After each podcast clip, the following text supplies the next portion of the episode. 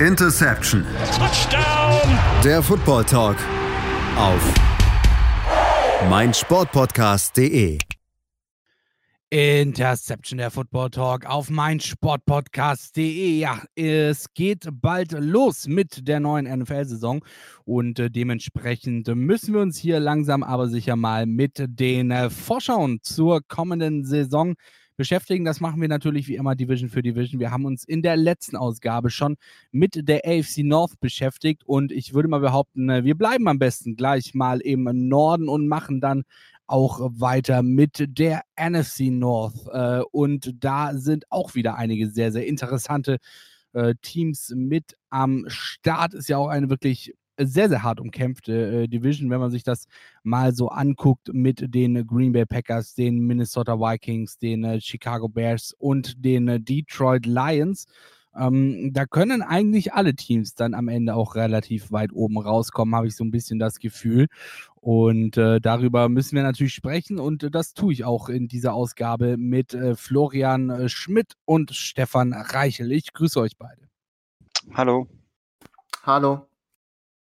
Ich bin der Patrick Rebin und äh, würde mal sagen, wir starten gleich rein und fangen auch so an, wie äh, wir das bereits bei der AFC North getan haben, Never Change a Running System und fangen mit dem schlechtesten Team der letzten Saison an. Das war in dem Fall der NFC North in der letzten Saison.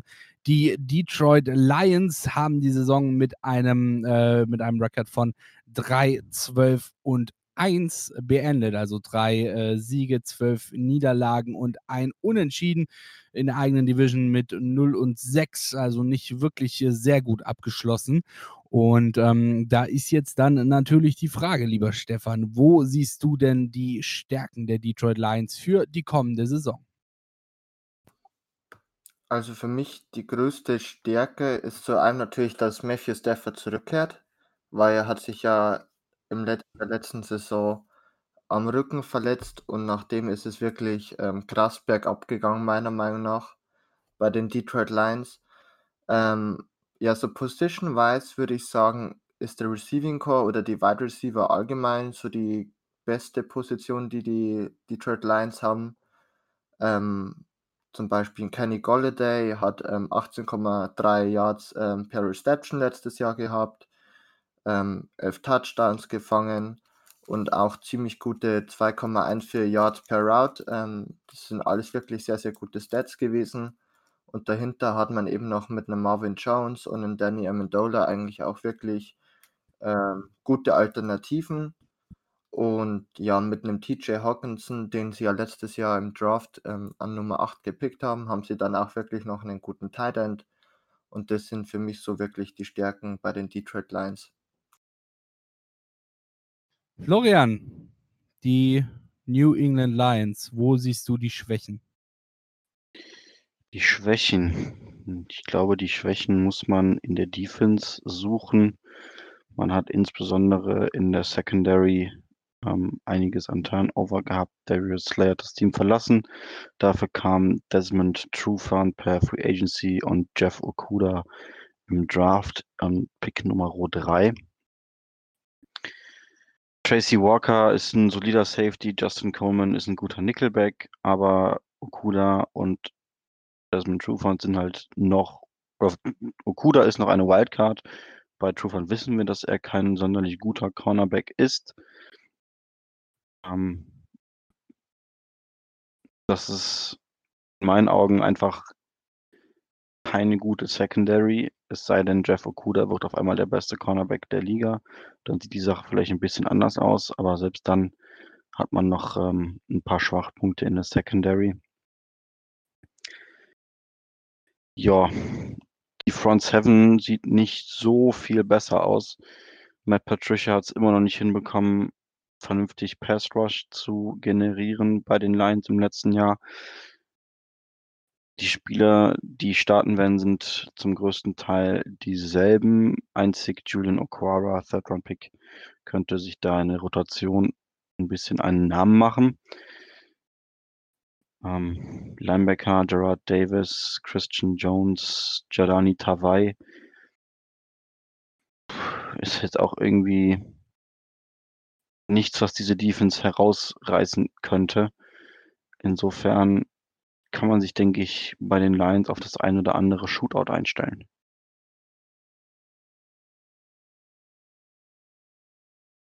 Alles klar, ja. Ähm, Florian, wie stehst du zu äh, Matthew Stafford beziehungsweise der Offensive der Detroit Lions? Haben sich mit DeAndre Swift ja im, äh, im Draft auf Running Back zum Beispiel auch noch verstärkt. Äh, natürlich dann, wie gesagt, äh, Quarterback Matthew Stafford, äh, Wide Receiver Kenny Golladay, Marvin Jones Jr. und Danny Amendola, TJ Hawkinson als Thailand. Ähm, wie siehst du die Offensive der Lions für die nächste Saison? Ich bin tatsächlich ein ziemlich großer Stafford-Fan. Ähm, bis zu seiner Verletzung war er im letzten Jahr einer der besten Quarterbacks der Liga. Wirklich Top 3, Top 5. Das war schon echt richtig, richtig gut, was der letztes Jahr gespielt hat. Er hat ziemlich aggressiv gespielt, sehr weit downfield geworfen, hat seine Receiver wirklich perfekt ausgespielt. Ähm, Hawkinson hat eine solide Rookie-Saison gespielt. Ich denke, da darf man damit rechnen, dass äh, der zweite Schritt kommt. Man hat sich dazu noch Jesse James geholt, sodass man auch gerne mal ähm, mit zwei Tight Ends gut spielen kann. Die O-Line ist zumindest auf der linken Seite gut oder solide bis gut. Taylor Decker, Joe Dahl und Frank Ragnow sind von Left Tackle nach Center die Starter. Das liest sich schon ganz gut. Auf Right Guard ähm, wird vermutlich Rookie Jonah Jackson, Drittrunden-Pick, starten. Und auf Right Tackle Hala Pulivati Vaitai, der von den Eagles kam. Ähm, dort aber finde ich, nicht so wirklich überzeugen konnte. Olan ist also auf jeden Fall in meinen Augen ähm, die Schwachstelle, insbesondere die rechte Seite, lässt da so ein paar Fragezeichen offen. Alles klar, nachdem wir jetzt schon mal ein bisschen durchgeswitcht haben hier, äh, würde ich doch tatsächlich ganz gerne mal noch die Meinung von Stefan zur Defensive der Detroit Lions hören. Also beim, ich finde, es hängt viel davon ab, wie sich der Pass Rush einfach dieses Jahr verbessert. Der Pass Rush war letzte Saison wirklich übel oder wenn nicht sogar der schlechteste der ganzen Liga.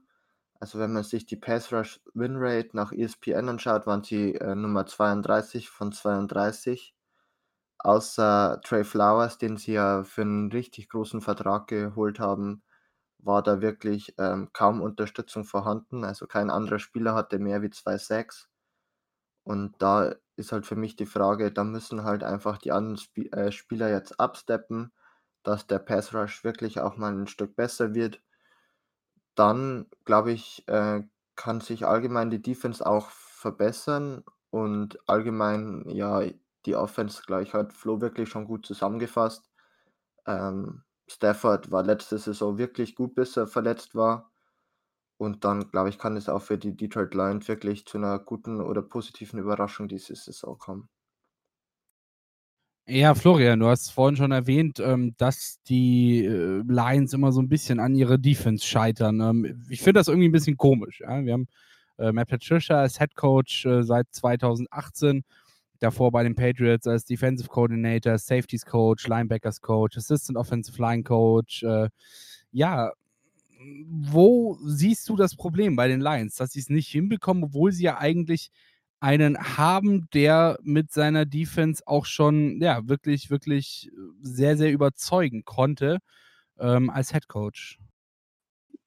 Ja, da würde ich direkt mal einhaken und widersprechen. Ähm, das war nicht Patricias Defense, das war Belichicks Defense, ähm, die da so stark war. Ich halte Patricia einfach nicht für einen guten Head Coach oder Defensive Coordinator. Und ich glaube, wenn Matt Stafford dieses Team nicht in die Playoffs führen kann oder die Offense dieses Team nicht in die Playoffs hieven kann, dass es dann ganz ganz schnell düster würden, werden könnte für Matt Patricia. Denn Siehst du das halt ähnlich, Stefan? Achso, äh, Flo, sorry, ich wollte, ich, ich wollte, ich, wollte ich dachte, so ein, du wärst so ein, fertig. Ich wollte noch so einen Halbsatz ja. einschieben. Ähm, Sprich dich aus. Danach darf Stefan. ich wollte nochmal betonen, dass er ja ausdrücklich als Defensive-Minded Head Coach verpflichtet wurde und die Defense halt die schlechtere Unit in seinem Team ist, ähm, was halt auf keinen Fall irgendwie sein Anspruch sein könnte. Stefan. Also Matt Patricia ist meiner Meinung nach definitiv auf einem Hot Seat diese äh, Saison. Wenn es wirklich ähm, wieder grottenschlecht ausschaut oder die Defense allgemein grottenschlecht ausschaut, auch wenn sich die Mannschaft, sage ich mal, insgesamt ganz gut spielt, was wahrscheinlich dann an der starken Offense liegt, dann kann ich mir gut vorstellen, dass die Reißleine gezogen wird und sich ähm, nach einem neuen Head Coach nächstes Jahr umgeschaut wird. Ja, dann würde ich mal sagen, bleiben wir doch gleich mal noch ganz kurz hier beim NFL Gossip. Ist Matt Patricia für euch ähm, so ein bisschen der heißeste Kandidat auf den ersten Hot Seat, Flo, Stefan? Also Nummer eins ist für mich ähm, Doug Marone. Dann kommt schon Matt Patricia. Und dann ja Dan Quinn bei den Falcons ist für mich auch ein ganz äh, gefährlicher Wackelkandidat. Also da gibt es mehrere, die, glaube ich, alle diese Saison vielleicht nicht überleben könnten oder wirklich eine Do-or-Die-Saison haben heuer. Flo, siehst Für du? mich ist, für mich ist Kandidat Nummer eins Adam Gase und Nummer zwei ist dann äh, Matt Patricia. Okay, also ihr stimmt auf jeden Fall überein, dass äh, der Zweit- oder, oder der Coach, der die zweitgrößte Chance hat, gefeuert zu werden, Matt Patricia in der kommenden Saison ist. Ja, dann würde ich mal sagen, schauen wir mal weiter. NFC North, ähm, wie gesagt, sehr viele interessante Teams mit dabei. Ein wirklich sehr, sehr spannendes Team auch für die nächste Saison sind die Chicago Bears, denke ich mal, oder? Letzte Saison als Dritter die äh, Division abgeschlossen, 8 und 8, ähm, 4 und 2 in der Division. Florian, ähm, wo siehst du denn die größten Stärken der Chicago Bears? Die größten Stärken der Bears sehe ich in der Front Seven. Ich glaube, dass es immer noch eine sehr, sehr gute Unit ist. Im Pass Rush hat man sich auf, gegenüber von Khalil Mack nochmal verstärkt mit Robert Quinn. Ähm, Interior hat man Akeem Hicks, ähm, ziemlich starker Defensive Tackle. Dahinter Linebacker, Inside Linebacker Duo sind Roquan Smith und Danny Trevathan. Ähm, grundsolides Linebacker-Duo um Roquan Smith, Roquan Smith, ein Spieler, der wirklich Sideline to Sideline spielen kann. Ähm, und das war es an Stärken bei den Chicago Bears, in meinen Augen. Okay, alles klar. Stefan, ähm, wo siehst du die Schwächen bei den Bears? Also die größte Schwäche ist meiner Meinung nach die Quarterback-Position. Egal, ob jetzt Mitch Trubisky oder Nick Foles starten werden. Ich bin allgemein kein Fan davon gewesen, Nick Foles zu holen. Ich, das war irgendwie für mich so ein Verzweiflungsmove.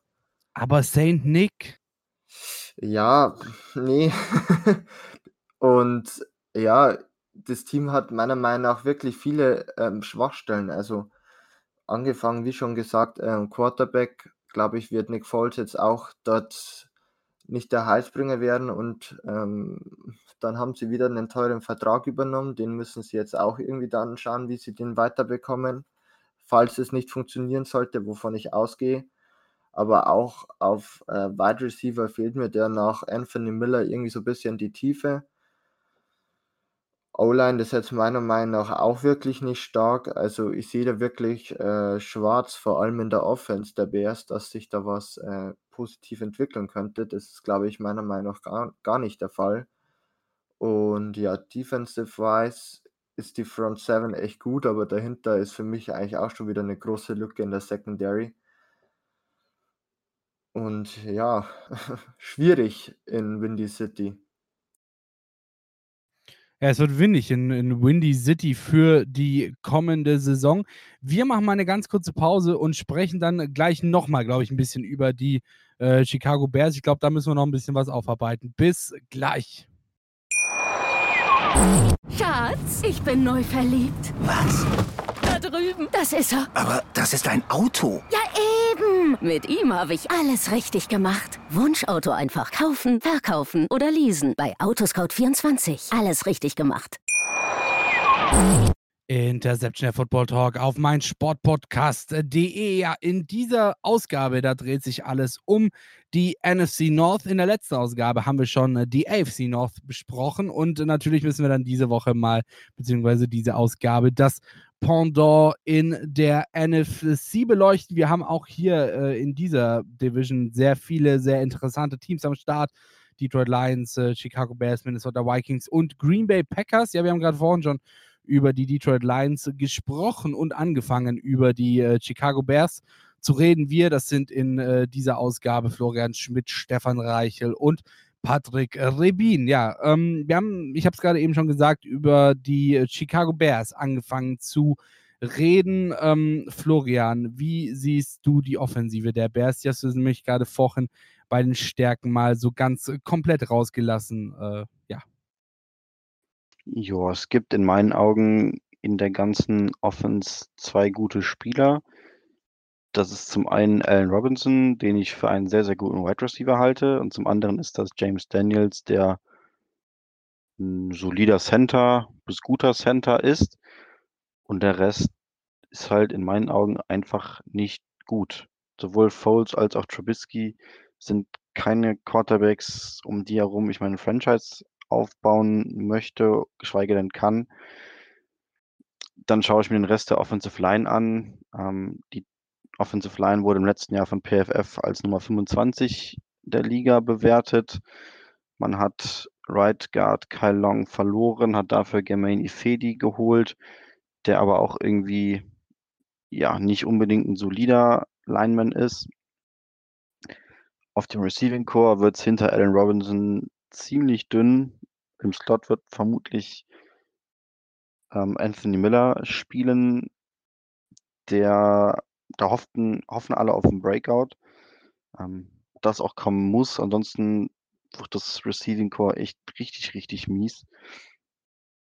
Ähm, ja, die andere Outside-Position, da kämpfen dann so gestandene Right Receiver Legenden wie Cordero Patterson oder Ted Ginn Jr. um einen Starting-Spot.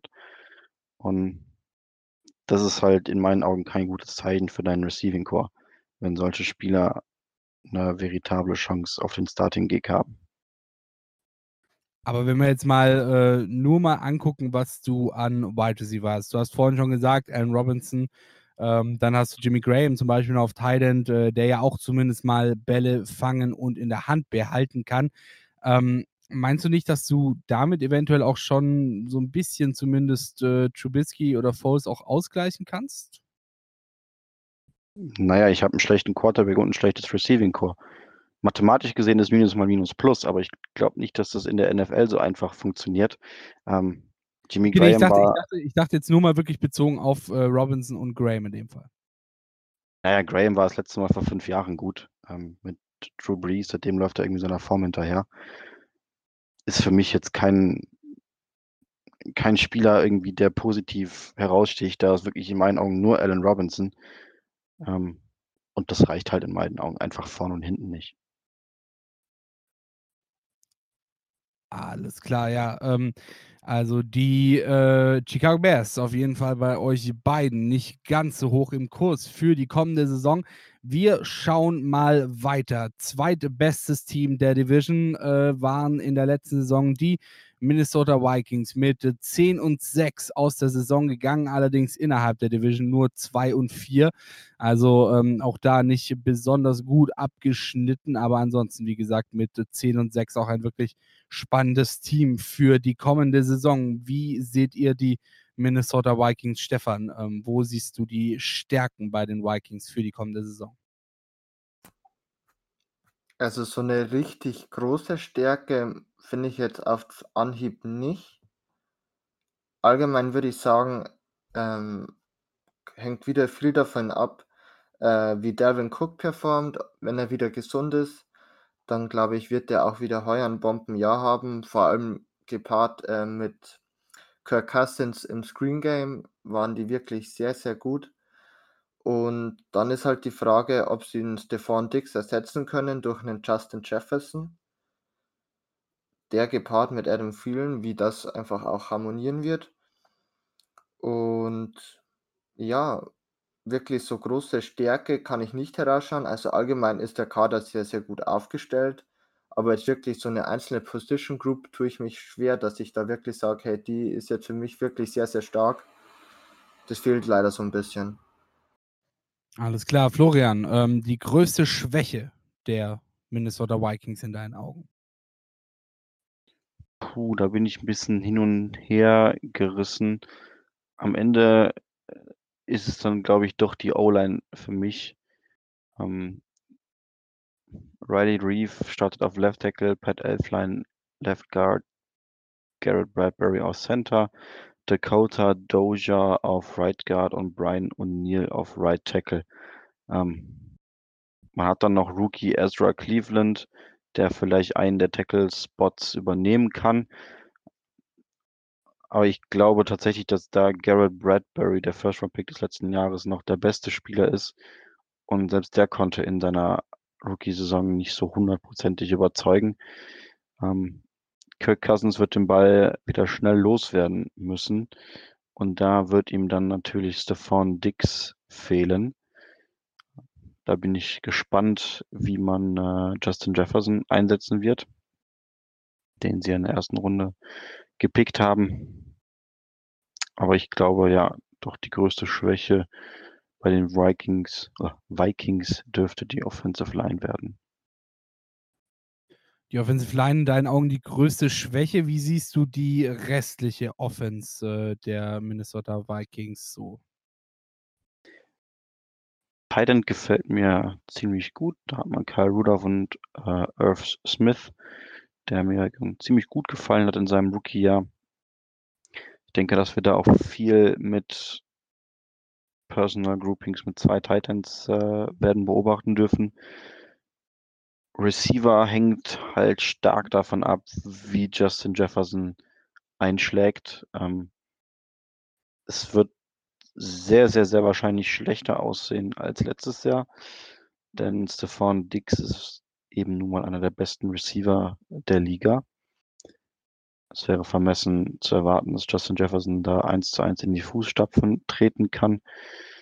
Dazu hat man sich noch Tajay Sharp von den Titans geholt, der vermutlich mit oder BC Johnson um den Spot als Slot oder beziehungsweise als zweiter Outside Receiver ähm, kämpfen wird. Ich, ich, rechne mit Justin Jefferson im Slot. Daher bleibt dann die zweite Outside-Position vakant. Ähm, Sharp dürfte in meinen Augen ein Upgrade über die dritte Receiver-Position im letzten Jahr sein. Ähm, denn die war letztes Jahr schon ein großes Problem bei den Vikings.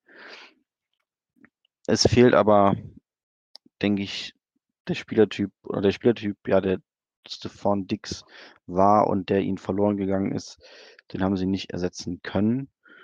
Und deswegen glaube ich, dass man dort auf Receiver tendenziell schlechter aufgestellt ist als im letzten Jahr. Alles klar. Stefan, ähm, wir haben bisher tatsächlich hauptsächlich über die Offensive der Minnesota Vikings gesprochen. Wie siehst du die Defensive der Vikings so aufgestellt? Also allgemein muss man sagen, dass sie wirklich einige namhafte Abgänge hatten. Ein Everson Griffin, Linval Joseph, Trey Waynes, auch einen Xavier Rhodes, auch wenn der jetzt die letzten Saisons wirklich nicht mehr gut war. Aber er war auch jahrelanger Leistungsträger, würde ich mal sagen, bei den Vikings. Und ja, sie haben die Spieler eigentlich auch zum Teil gut ersetzen können, zum Beispiel mit einem Michael Pierce jetzt in der D-Line. Man hat sich auf Cornerback äh, Jeff Gladney in der ersten Runde des Drafts geholt, um somit auch da den ähm, Trey Waynes zu ersetzen. Aber allgemein, glaube ich, haben sie da auch so ein bisschen Downgrade gemacht, komplett. Ist aber jetzt halt auch, glaube ich, ähm, sozusagen zu ertragen. Sie waren jetzt letzte, die letzten vier Saisons immer in den Top 8 in der Defensive Efficiency. Letztes Jahr waren sie Nummer 7. Ich glaube, dass sie da jetzt einfach ein bisschen schlechter werden. Aber allgemein werden sie auch da, glaube ich, damit gut leben können. Einfach weil immer noch ein Daniel Hunter zum Beispiel sehr gut auf Edges, ein Eric Hendricks und Anthony Barr auf Linebacker sollten auch ganz gut funktionieren. Und ich glaube, dass die Abgänge auf Corner eigentlich gar nicht so tragisch waren, einfach weil auch da die Leistungsträger nicht mehr so vorhanden waren. Und das sollte eigentlich ganz gut funktionieren, glaube ich. Florian, defensive Minnesota Vikings. Was hast du dazu zu sagen? Ja, ich vertraue Mike Zimmer da sehr. Er hat über die Jahre gezeigt, dass er ein fantastischer Defense-Coach ist. Man hat einen kleinen ähm, Rebuild in der Secondary angegangen, hat ähm, drei Cornerbacks abgegeben und wird drei neue Cornerbacks ähm, nicht unbedingt aufs Feld schicken, zwei Positionen auf jeden Fall. Die dritte wird wahrscheinlich Mike Hughes behalten. Aber man hat sich da im Draft ähm, viele Darts geworfen auf äh, Cornerbacks. Ich bin gespannt, was Mike Zimmer da sich denken wird und wie er die Spieler formen wird. Die Front Seven ist gewohnt stark. Da braucht man, denke ich, nicht viel weiteres zu sagen. Ähm, ich sehe auf jeden Fall wieder eine überdurchschnittliche Defense. Alles klar. Allerdings muss man auch dazu sagen, dass äh, auch jetzt bei den Minnesota Vikings eure, ja, eure Begeisterung so ein bisschen im Zaum hält. Also habe ich zumindest das Gefühl. Ich weiß nicht, ob das dann äh, bei den anderen Divisions noch besser wird. Bei, den, äh, bei der AFC North hatten wir da auf jeden Fall ein bisschen mehr Begeisterung mit dabei. Ähm, wie seht ihr denn so im, ich sage jetzt mal, Gesamtkonzept die Minnesota Vikings aufgestellt für die kommende Saison, Stefan? Also sie sind insgesamt wirklich gut aufgestellt.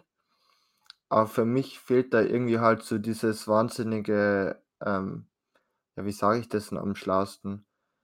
Für mich fehlt irgendwie so die Spannung oder einfach dieser wirklich Top-Spieler, der es alleine an sich reißen kann, das Spiel bei den Vikings, sowohl offensiv wie auch defensiv.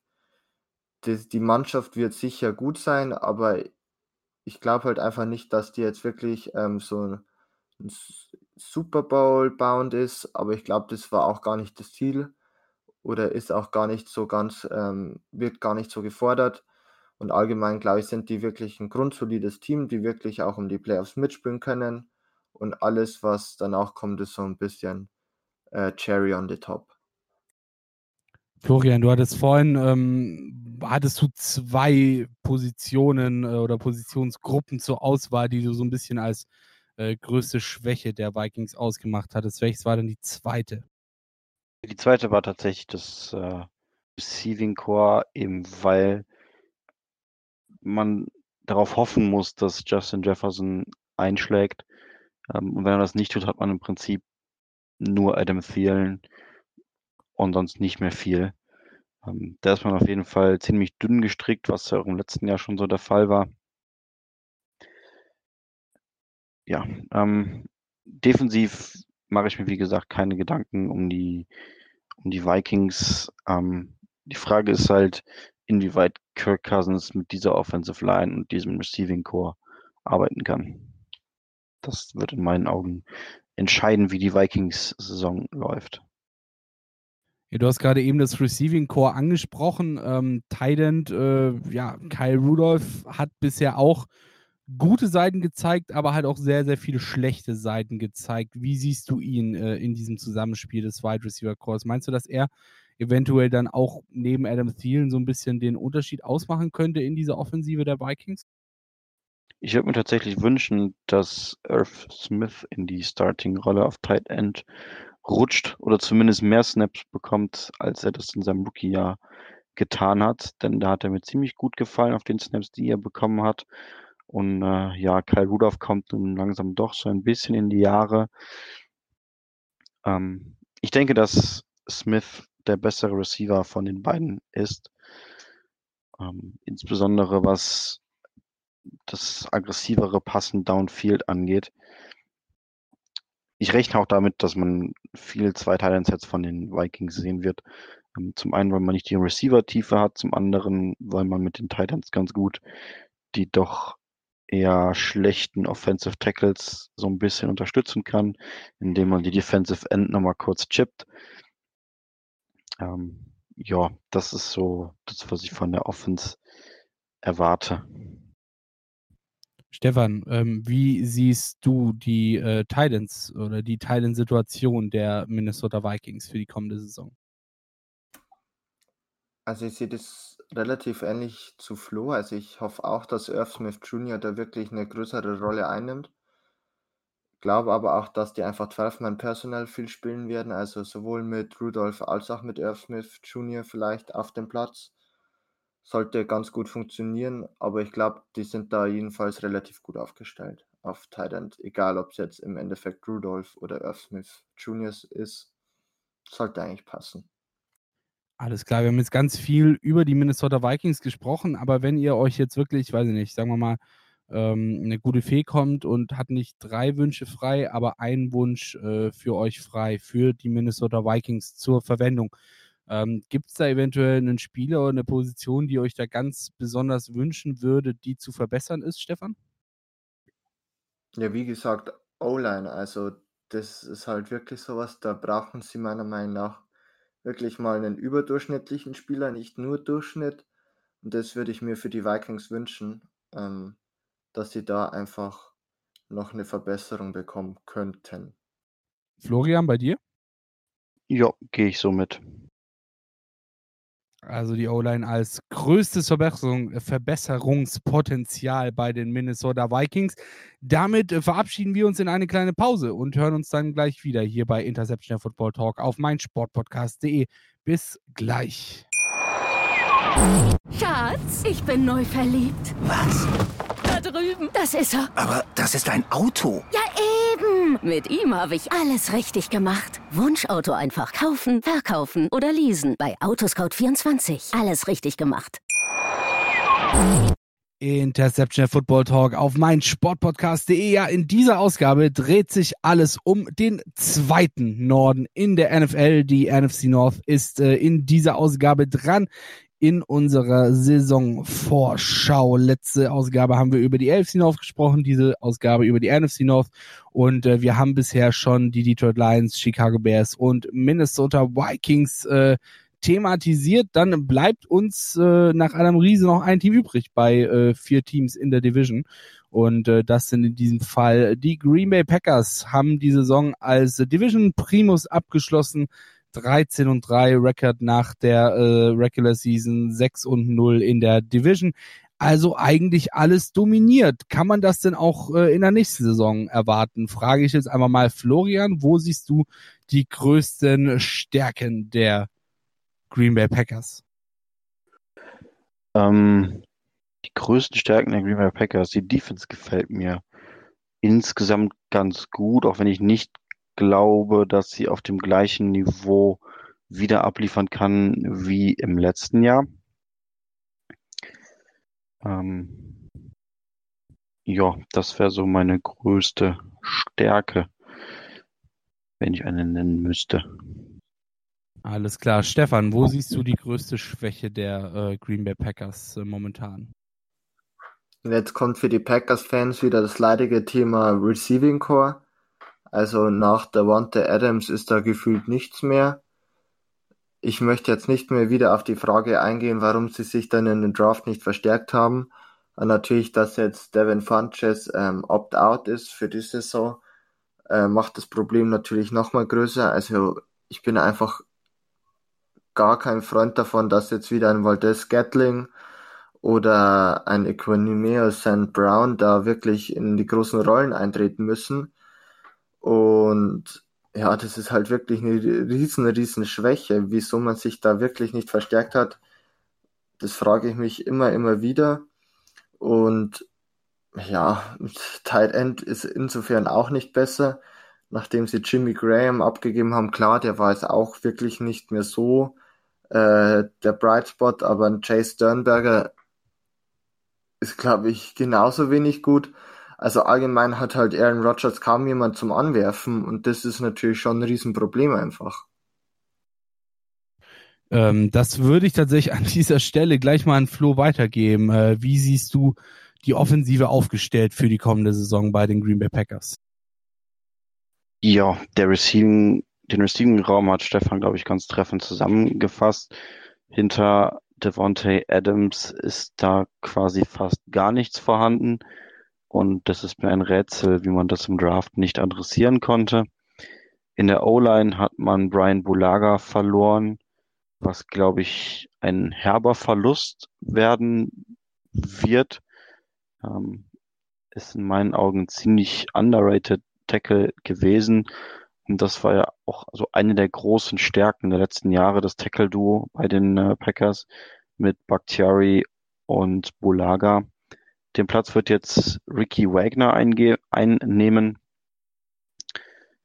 Mit Sicherheit äh, ein Downgrade, auch wenn die Line in Summe vermutlich immer noch äh, ja, so an den Top 10 schnuppern dürfte. Tight End, ähm, ja, wird vermutlich dann, wie angesprochen, Jay Sternberger äh, den Starting-Spot bekommen. Ich glaube nicht, dass Mercedes Lewis ähm, ihm da allzu viele Snaps abnehmen kann. Ist ja auch schon ein bisschen in die Jahre gekommen. Ja, das Thema Aaron Rodgers. Was hat der Gute noch im Tank? Streiten sich ja in dieser Offseason oder generell viele drum, wie gut ist Aaron Rodgers wirklich? So die subjektive Wahrnehmung vieler Spieler vor allem ist, dass es, dass er einer der besten Quarterbacks der Liga ist. Wenn man sich mit seinem Spiel ein bisschen beschäftigt und vor allen Dingen sich so ein paar analytische Themen anschaut, dann stellt man ganz schnell fest, nee, so ein überragender Quarterback ist der Aaron Rodgers gar nicht. Da rangiert er meistens so, ja, rund um Rang 10 rum. Und dem ist eben nicht der Top 3, Top 5 Quarterback, den viele in ihm gerne sehen. Ähm, auf Running Back hat man sich jetzt den äh, Dampfhammer AJ Dillon dazu geholt in der zweiten Runde. Den Pick, den keiner irgendwie so wirklich nachvollziehen kann. Man hatte im letzten Jahr mit Aaron Jones echt einen starken Running Back, dahinter mit Jamal Williams ähm, gutes, gutes, äh, guten Running Back für die Third Downs, wenn Aaron Jones dann mal vom Feld kam.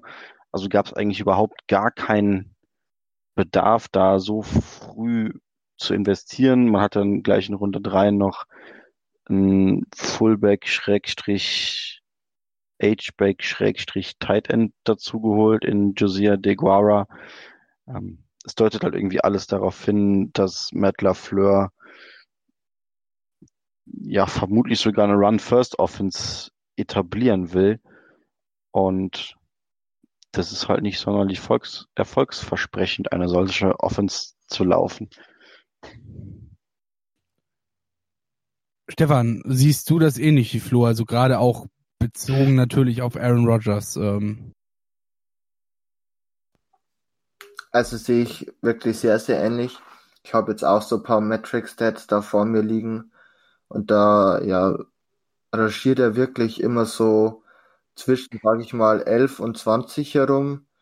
Also wirklich nicht mehr top. Ich glaube, dass die Wahrnehmung von Aaron Rodgers dann doch immer noch besser ist, wie er eigentlich dann wirklich spielt.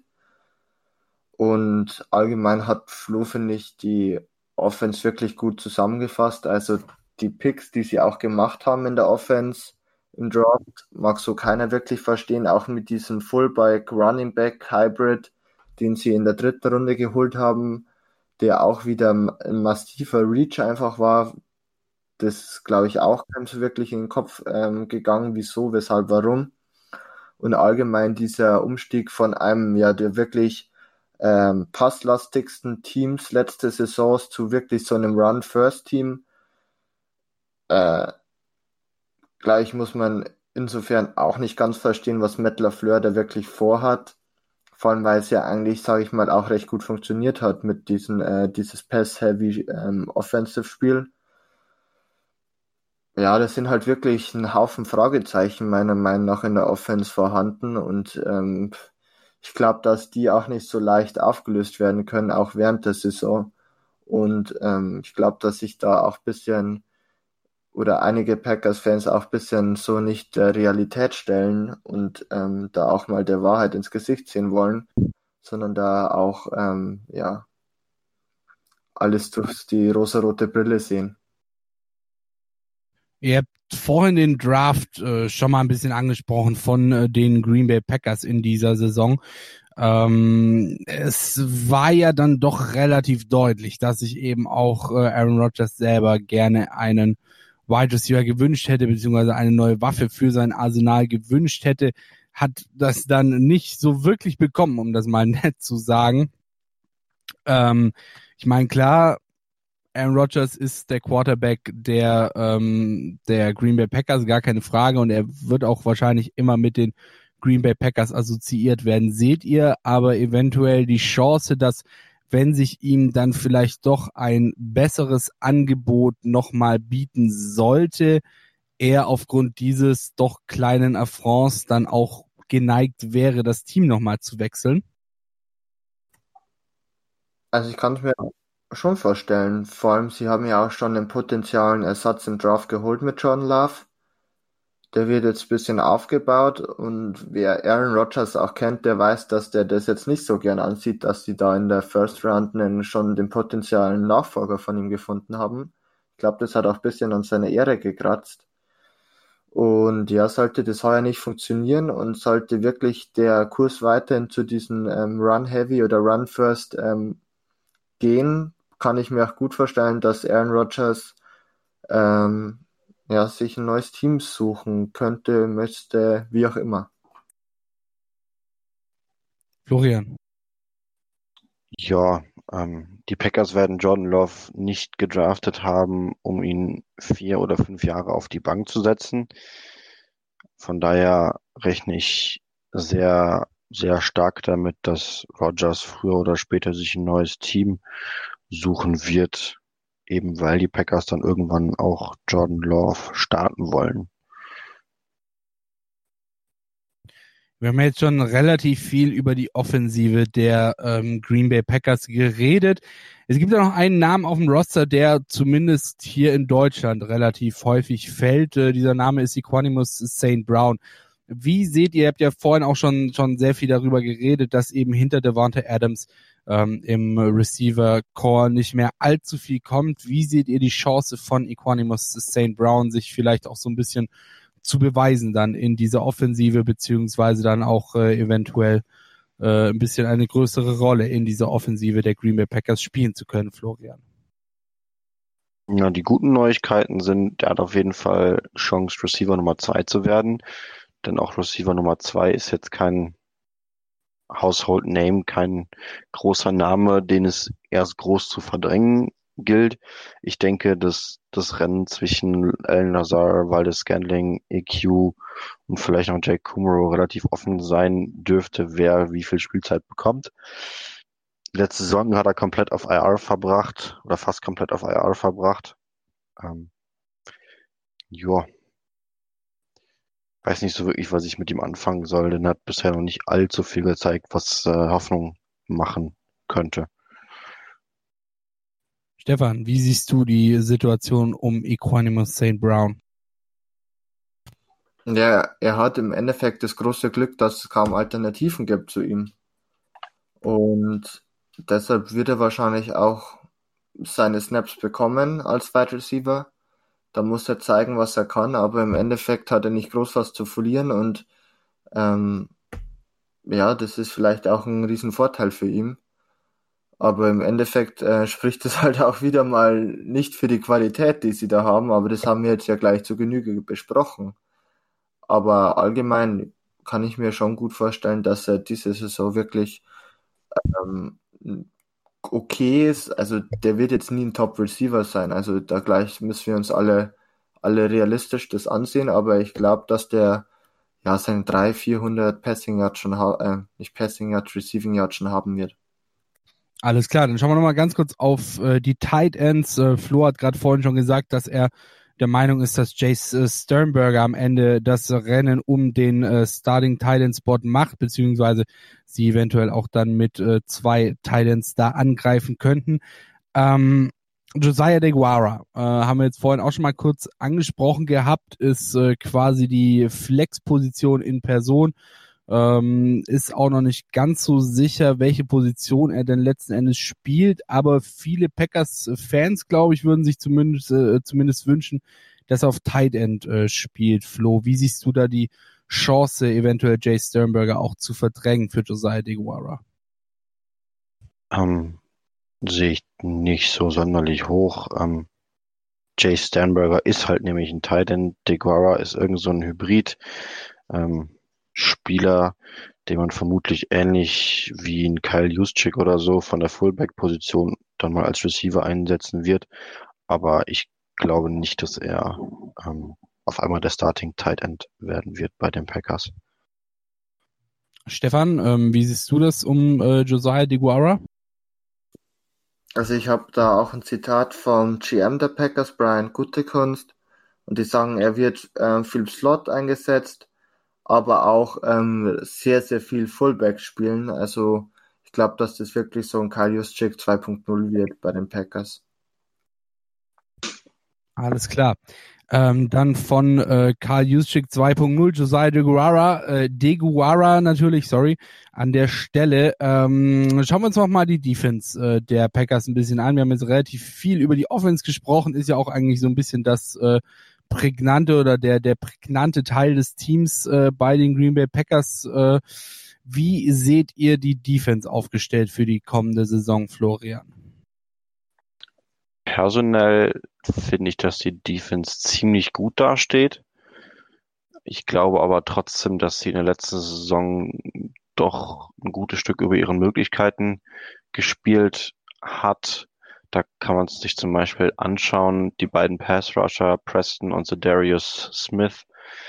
Ähm, wenn man auf Werte schaut wie Pressure-to-Sack-Conversion, das heißt, ich schaue, wie oft hat mein Defensive End oder mein Pass, Pass Rusher seinen Gegenspieler geschlagen und hat Druck auf den Quarterback ausgeübt und wie oft hat er es tatsächlich bis zum Sack geschafft.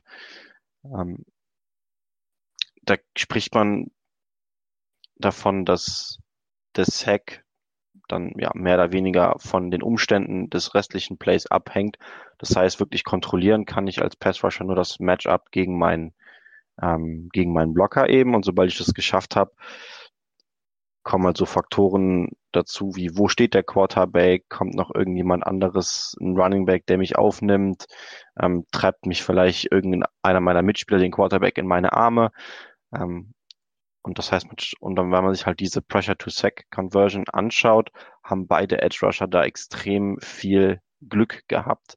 Das heißt, die haben bei relativ, nicht relativ wenig, aber bei, wir haben überdurchschnittlich viele Sacks aus ihren Pressures geholt. Das Ganze ist eine Nummer, die sich so vermutlich nicht aufrecht erhalten lässt. Ebenso wie eine relativ gute Turnover-Margin, ähm, die man gehabt hat. Das ist auch was, was gerne dann im kommenden Jahr wieder Richtung Nullpunkt tendiert. Die Secondary ist stark.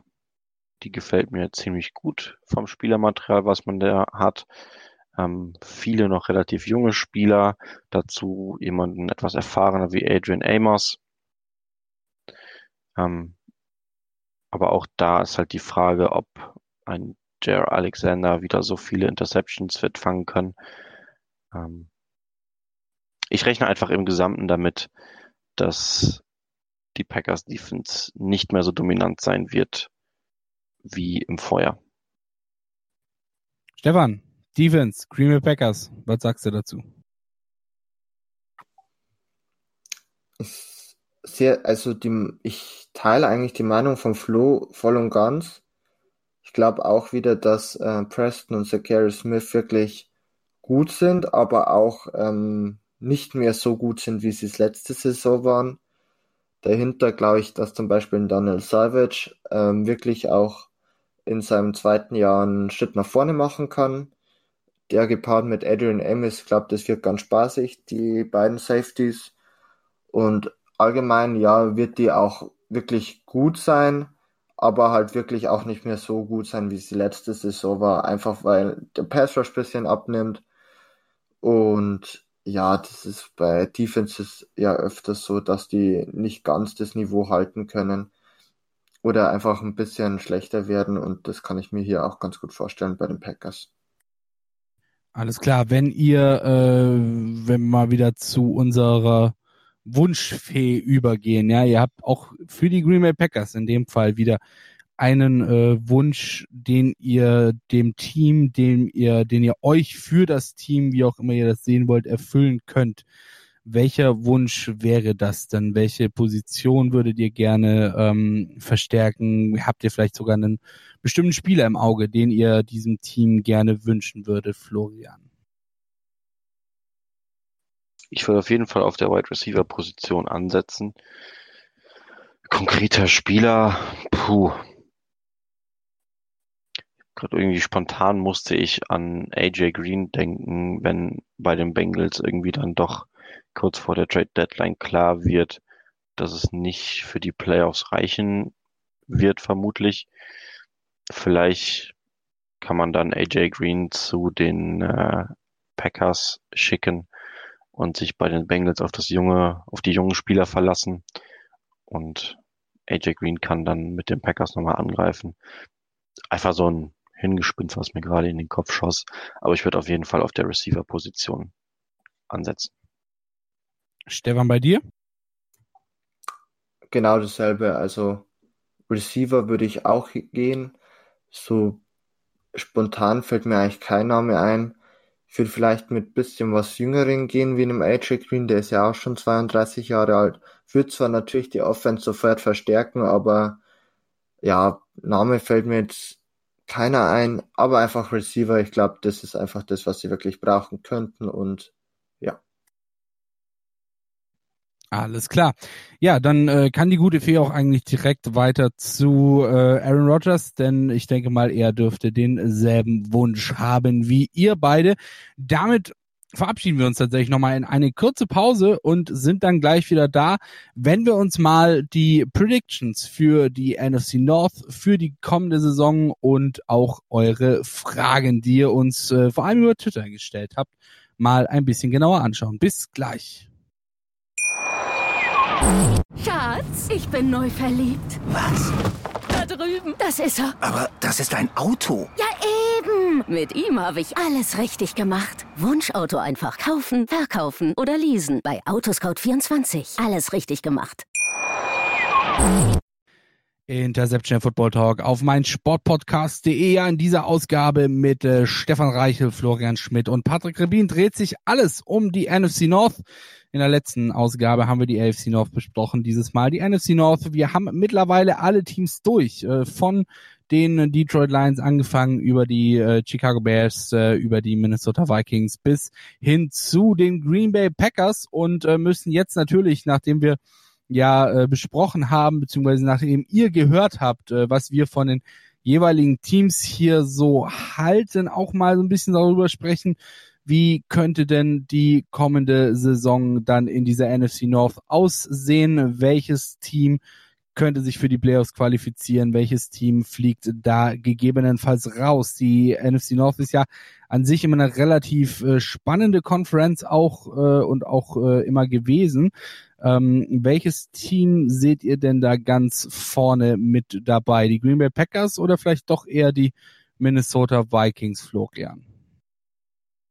Ich mach mal was ganz Verrücktes und setze auf die Detroit Lions, weil ich glaube, dass Matthew Stafford die mit Abstand beste Saison aller NFC North Quarterbacks spielen wird. Dazu haben die Lions das beste Receiving Core der NFC North.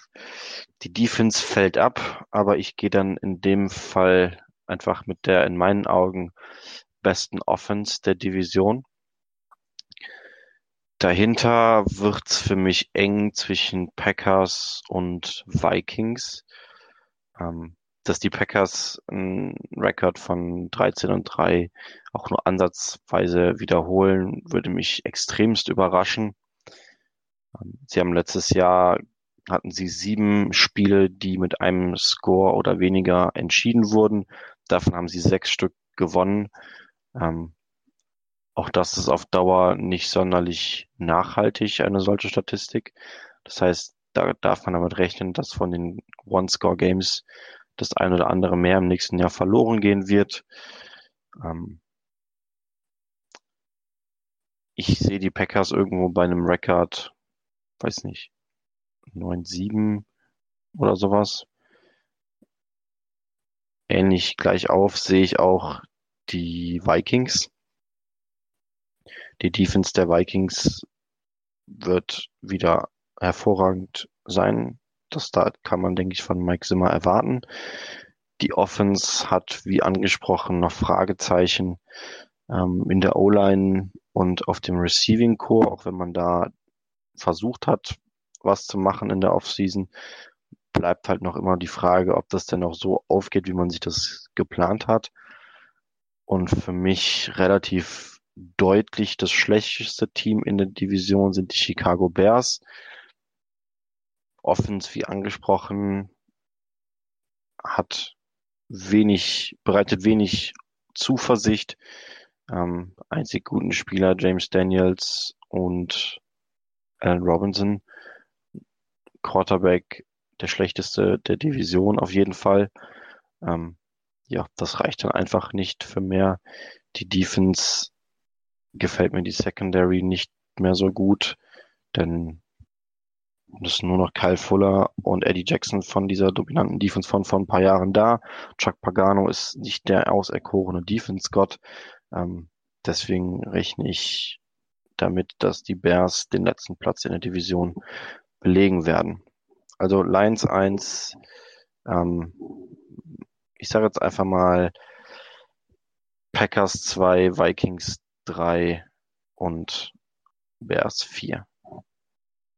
Alles klar, damit hätten wir die Lions laut deiner Prediction auf jeden Fall in den Playoffs äh, und die Packers und Vikings, die müssten sich dann so ein bisschen streiten um einen möglichen Playoff-Platz. Siehst du denn eins der beiden Teams oder vielleicht sogar beide Teams dann auch äh, in den Playoffs?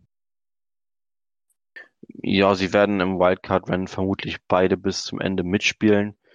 Ähm, ich glaube nicht, dass eine von den Wildcards, oder ich, ich könnte mir gut vorstellen, dass keine von den beiden Wildcards, die drei haben wir ja inzwischen, von den drei Wildcards in den Norden geht. Dafür sind die Teams in den anderen Divisionen zu stark in meinen Augen. Ähm, deswegen würde mich das nicht überraschen, wenn die NFC North keine Wildcard bekommt.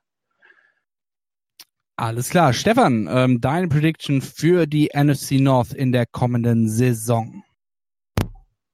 Ich fange mal von hinten an, weil das meiner Meinung nach am einfachsten ist.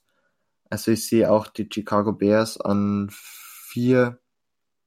Das ist für mich ganz klar. Da ist einfach Offense nicht gut, Defense okay, vor allem Front Seven sehr gut dahinter, ja auch großes Fragezeichen, deshalb sind die für mich ganz klar Nummer vier. Und dann wird's meiner Meinung nach wirklich schwierig, weil alle drei Teams, ich sag mal, relativ ähm, ähnlich sein könnten, meiner Meinung nach vom Rekord her. Ich würde jetzt tatsächlich mit den Vikings an eins gehen glaube einfach, dass die Defense wieder sehr gut wird. Die Offense wird wahrscheinlich nicht mehr so gut sein wie letztes Jahr, nachdem Kirk Cousins ja auch letztes Jahr äh, Career High ähm, ja, Numbers einfach hatte und auch wirklich sehr, sehr stark gespielt hat. Das kann ich, glaube ich, äh, davon kann man ausgehen, dass da ein gewisser Drop-off heuer einfach sein wird. An zwei würde ich die Detroit Lions setzen bin einfach natürlich dadurch, dass ich ja im College Football Georgia Fan bin, auch großer Matthew Stafford Fan und würde würd mich einfach für ihn freuen, wenn er heuer eine gute Saison spielt und die Detroit Lions allgemein eine gute Saison spielen. Und an drei würde ich einfach äh, die Green Bay Packers setzen, weil ich glaube einfach äh, die Probleme im Receiving Core größer sind oder sehr, sehr groß sind und das wirklich auch einen relativ großen Impact haben kann auf das ganze Team. Und ja, das wäre so meine Prediction. Was glaubst du, da haben wir mal äh, rumgefragt, äh, beziehungsweise äh, euch gebeten, uns Fragen zu stellen auf Twitter und auf äh, Facebook auch. Und äh, Fabian Sommer hat gefragt, äh, wer wird in der NFC North überraschen und warum sind das die Lions? Ähm, Florian hat das gerade vorhin in seiner Ausführung schon so ein bisschen äh, ja, ausgeführt, beziehungsweise beantwortet die Frage. Deswegen würde ich die Frage auch an dich an der Stelle nochmal weiter, weiter, weiterleiten, liebe Stefan. So, jetzt haben wir's. Ja, die Argumentation ist eigentlich wirklich die gleiche im Endeffekt. Also Matthew Stafford wird hoffentlich wieder so ähnlich gut spielen, wie er es bevor seiner Verletzung letzte Saison getan hat. Der Receiving Core ist gut. Und ja, die Defense hat, ähm, kann sich im Endeffekt nur verbessern. Vor allem im Pass Rush, aber allgemein ist halt auch die Qualität meiner Meinung nach gar nicht so schlecht, die Defense der Lions. Und ja, dadurch, dass eben andere, die anderen Teams auch wirklich signifikante Schwächen haben, die wir auch heute besprochen haben, glaube ich, dass die einfach im Endeffekt überzeugen können und auch überraschen werden, die Lions. Alles klar, dann ähm, auch an dich natürlich an dieser Stelle die Frage, ähm, wie siehst du das Playoff-Rennen in der NFC North? Du hast ja die Vikings an eins gesetzt, ähm, also somit die Vikings äh, automatisch für die Playoffs qualifiziert. Glaubst du, dass eventuell unter den äh, Detroit Lions und den Green Bay Packers äh, dann noch ein Wildcard-Spot ausgemacht werden könnte oder vielleicht sogar beide äh, über die Wildcard noch in die Playoffs reinrutschen können? Florian war da ja doch relativ pessimistisch, was das anging. Äh, siehst du das ebenso pessimistisch oder bist du da eher so der Optimist, äh, was die Playoff-Frage in der NFC North angeht? Also beide kann ich mir kaum vorstellen, dass aber die Lions, ähm, die ich ja Number 2 gerankt habe, ähm, in die Wildcard reinrutschen könnten, kann ich mir durchaus vorstellen. Ich glaube, dass wir halt sonst ähm, vor allem in der NFC South mit äh, den Saints und Tampa Bay eben auch noch so ein zweites Team haben und dann in der NFC West natürlich ähm, mit den Seahawks, mit den 49ers ähm, da auch nochmal so ein Gespann haben, aber mir fehlt das irgendwie so ein bisschen in der NFC East. Und dadurch, dass wir ja heuer den einen Wildcard-Spot mehr haben, kann ich mir das dann doch vorstellen. Alles klar, du siehst das Ganze also ein bisschen optimistischer als Florian und äh, somit haben wir auf jeden Fall mal ein Team, äh, was wir, denke ich mal, für die Playoffs Six machen können. Das sind die Detroit Lions, wenn es nach euch beiden geht. Florian rankt sie an eins, äh, Stefan rankt sie an zwei und eben mit einer ganz guten Chance in die Playoffs einzuziehen. Dann als Wackelkandidaten haben wir die ähm, Minnesota Vikings. Florian sagt, dass die Minnesota Vikings eher nicht in die Playoffs einziehen werden, in die Wildcard Round einziehen werden. Stefan sagt, dass sie das äh, seiner Meinung nach wohl schaffen werden als logischerweise an Nummer eins gesetztes Team ihrer Division und somit haben wir äh, für die äh, Green Bay Packers eher schlechte Nachrichten, denn äh, sie wurden bisher von keinem von euch beiden dafür gepickt, in der nächsten, in der nächsten Saison in die Playoffs einzuziehen. Und für die äh, Chicago Bears sehen wir ganz dolle Land unter. Ja. Ähm, dann haben wir auch noch tatsächlich eine zweite Frage über Twitter bekommen. Diese kommt in dem Fall von äh, Tobias Hofland.